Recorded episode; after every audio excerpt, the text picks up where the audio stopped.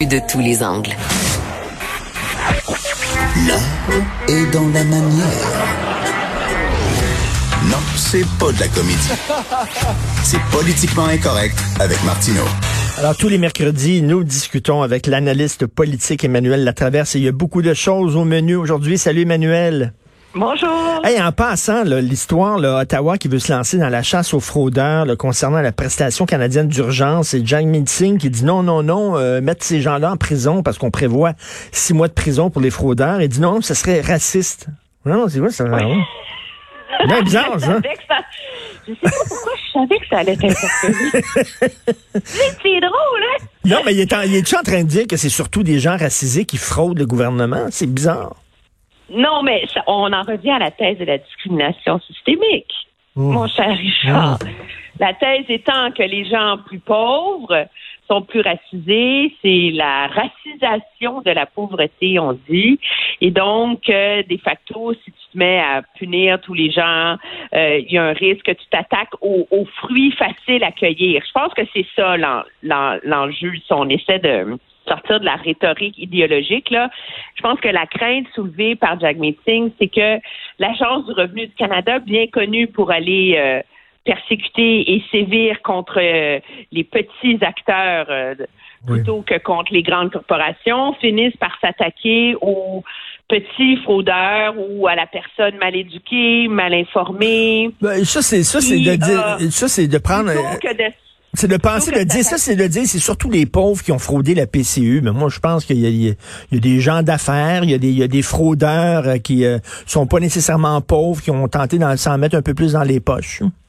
Moi, je suis d'accord avec toi là- là-dessus. L'enjeu, je pense, puis l'interrogation que plusieurs ont, c'est à qui va s'attaquer l'Agence de revenus du Canada? Est-ce qu'on va partir après les fraudeurs faciles à cueillir, les petits, ou on va partir après les réseaux de fraude comme euh, ceux par ceux par exemple qui ont réussi à en se servant du vol d'identité de appeler l'agence du revenu du Canada, d'ouvrir des comptes en ligne et de se faire verser l'argent de la PCU dans des comptes euh, bancaires Internet, là, comme la Banque Tangerine, là, par exemple, la Banque Mm. Scotia, à l'insu de tous, vider le compte sans que euh, le citoyen canadien ne s'en soit jamais rendu rendu compte. Ça, c'est des ça, c'est des fraudes hyper compliquées à enquêter. On Ben peut pas oui. trouver les fraudeurs, c'est des réseaux, etc.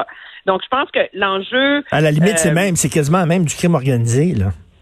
oui, oui, ab- absolument. Donc, l'enjeu, c'est est-ce que l'Agence de revenus du Canada va sévir contre ces cas-là, qui, d'après moi, sont les cas beaucoup plus graves, ou est-ce que euh, on va s'attaquer euh, au monsieur qui a encaissé euh, deux chèques de PCU au lieu de un seulement là. Mais on voit, ceci étant dit, comment il y a une récupération de l'enjeu racial Hmm. sur tous les fronts.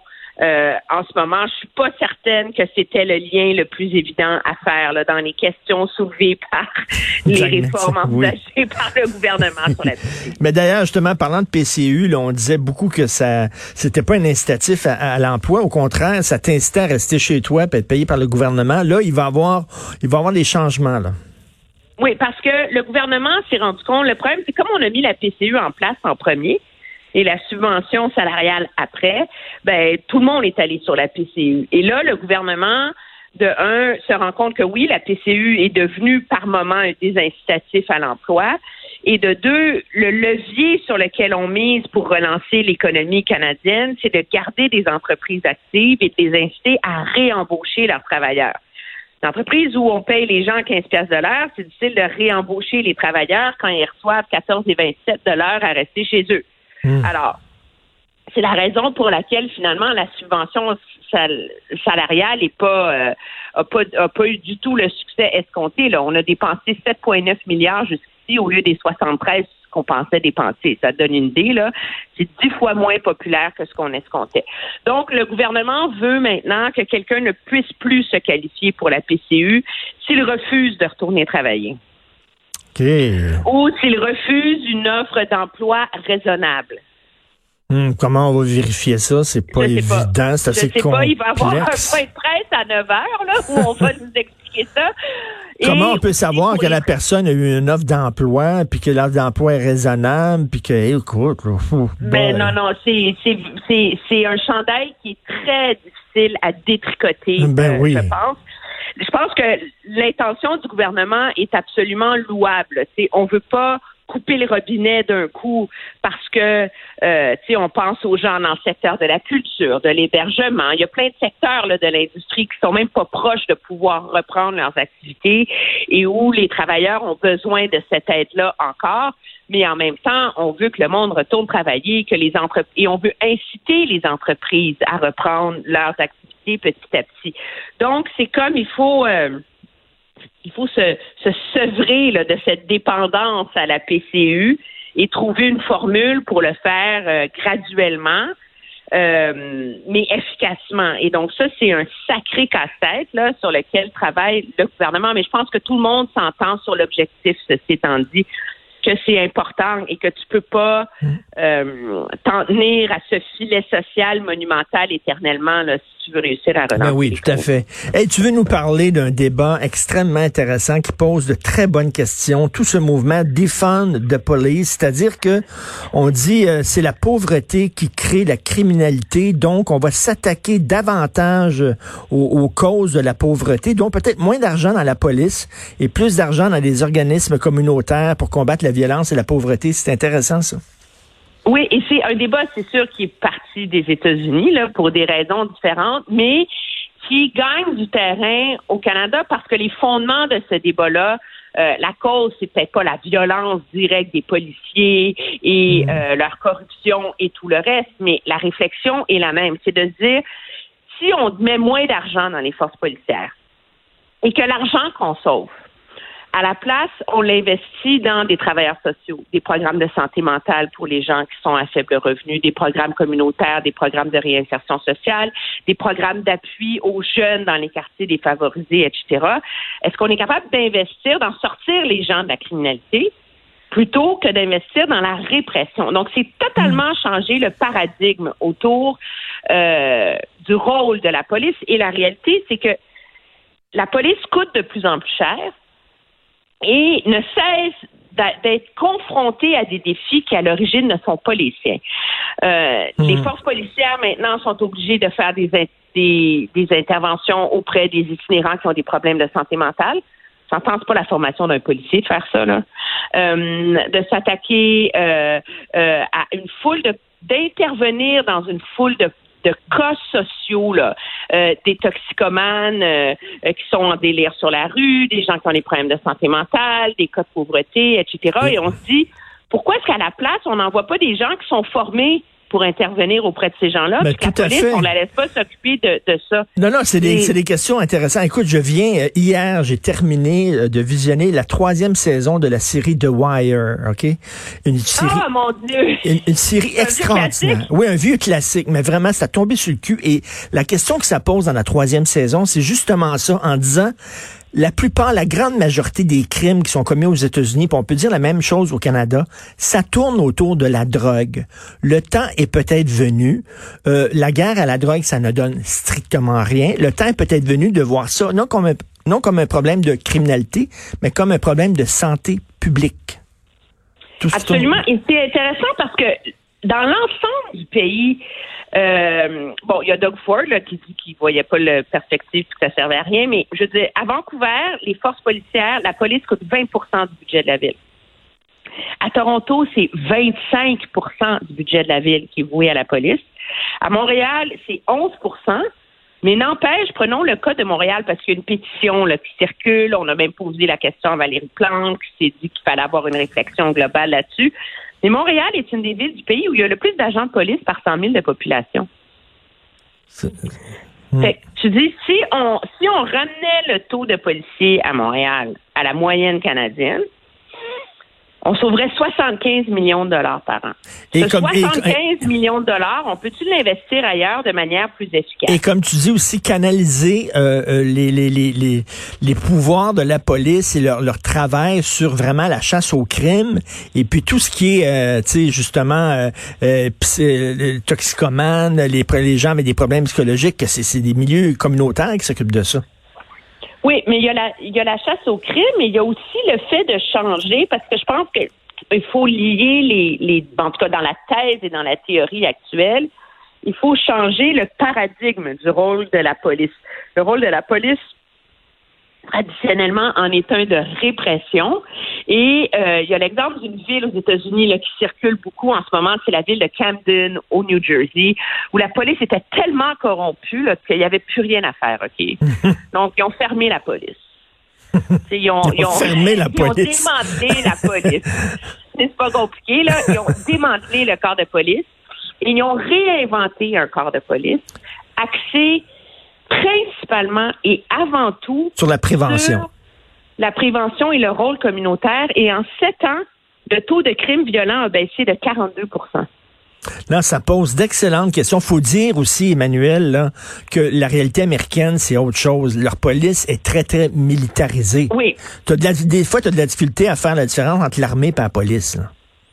Absolument, mais, mais pour donner un, un exemple. Au Canada, euh, le cas d'une femme autochtone au Nouveau-Brunswick défrait vraiment tristement et beaucoup les manchettes en ce moment.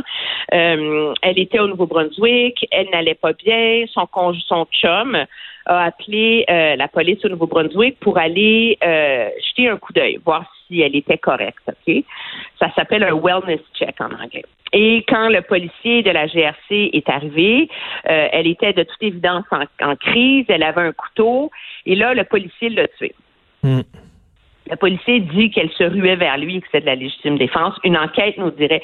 Parce que c'était vraiment le rôle d'un policier de la GRC d'aller voir si une femme en détresse psychologique dans son appartement était euh, était correct c'est des, C'est des questions philosophiques très intéressantes parce que puis je reviens là-dessus aussi de voir euh, tout ce qui est euh, euh, drogue comme un problème non criminel mais un problème de santé publique aussi, de, de revoir le rôle de la police. c'est très intéressant. Et écoute, autre chose parce que je veux je, je veux qu'on parle absolument de ça avant de se laisser. Est-ce qu'on a des raisons de craindre le projet de loi 61? Moi, je pense que moi, je, moi, moi, ce qui m'inquiète, c'est pas. Euh, je pense qu'il faut prendre au sérieux les avertissements de quelqu'un comme Denis Galland, qui était procureur de la commission Charbonneau, qui était inspecteur général de la ville. Donc lui, il a eu les deux mains dedans là. Tu sais comment ça se fait de la magouille là. C'était sa job à la ville de Montréal de le trouver. Qui a des inquiétudes sérieuses sur la capacité à terme de euh, contracteurs véreux de contourner les règles et de se mettre la main dans le plat de bonbons. Je, je ne crois pas que le gouvernement Legault a l'intention de mettre en place une machine de corruption, là. Mais dans son désir d'aller vite, qui est légitime, est-ce qu'il se donne des moyens trop larges? Moi, j'ai un problème avec l'idée qu'on utilise euh, l'urgence sanitaire de manière indéfinie sous prétexte qu'on veut se donner les coups des franges pour construire des routes et des métros. Là. Hmm. Je veux dire, ça n'a aucun rapport. Et est-ce qu'on veut, est-ce qu'on veut revenir en arrière puis donner des contrats à des entreprises qui avaient les deux mains dans le plat de bonbons? Ben, c'est ça. Alors, moi, je pense que le gouvernement euh, s'est donné, un gouvernement s'essaye dans la vie, là. Euh, il s'est donné des pouvoirs quasi euh, illimités pour permettre de donner un électrochoc au système et que on finisse par construire des grands chantiers sans que ça prenne 15 ans au Québec. Puis ça sert à rien d'investir dans les infrastructures si la première pelletée de terre a lieu dans deux ans. Là. Hmm. Alors, la, la logique, les objectifs du gouvernement sont, louables. Mais je pense que c'est donner des pouvoirs beaucoup trop larges. OK, mais concrètement, là, euh, François Legault, il veut régler ça avant vendredi. Euh, euh, puis il a dit qu'il n'utilisera pas le baillon. Fait qu'est-ce qui risque d'arriver? Ben, il faut que, faut que le gouvernement s'assoie avec l'opposition, que tout le monde mette de l'eau dans son vin, soit responsable et trouve une façon d'y arriver. Et le problème, moi, que je vois, c'est que c'est un gouvernement qui a été tellement bulldozer dans sa façon de transiger avec l'opposition, où M. Legault joue, euh, tu sais, good cop, bad cop, là, tu sais. Hmm. M. Legault dit, ah, on veut négocier, puis après ça, euh, le leader, Simon Jolin Barrette, et, euh, et le méchant qui, euh, qui instaure la discipline et, et, la vitesse grand V, que est-ce que le, le puits est empoisonné? Est-ce qu'il reste la bonne foi de part et d'autre? Pour réussir à s'entendre et à mettre cette acrimonie de, côté entre euh, le gouvernement et l'opposition. Je pense que c'est la question qui est en suspens en ce moment. Je pense que la nature de la crise, la crise et la gravité de la crise économique qui secoue le Québec devrait donner un, matière à réfléchir et ça serait un beau test pour montrer à tout le monde que la classe politique est capable d'être à la hauteur. Parce que il y a des gens qui disent, il y a des gens qui disent c'est un projet de loi, là, veut dire colossal, mammouth, puis il y a des gens qui disent on a eu sept heures pour se préparer, le lire, savoir quelle est notre position, développer une position. On a eu sept heures pour se préparer pour les, euh, les journées d'audience publique. C'est pas assez, là, on s'entend là. Ça pas. Il y a personne qui s'imagine que c'est légitime. Et je pense que dans ce sens-là, M. Legault euh, a battu une carte importante hier en disant écoutez, s'il faut siéger la semaine prochaine, on siégera la semaine hmm. prochaine. de dire écoutez, on va enlever un peu de pression, on va donner le temps à tout le monde de se calmer. Euh, de réfléchir, d'essayer d'avoir le. Tu sais, peux pas être constructif en négociant. Il faut que tu négocies avec un fusil sur la tempe. Là. Tout à fait. Alors, si on veut leur donner la chance de négocier, je pense que c'était une bonne idée de se donner l'opportunité de siéger la semaine prochaine. Tout à fait. Merci beaucoup, Emmanuel. Bonne fin de semaine. Ça fait plaisir. Merci, Emmanuel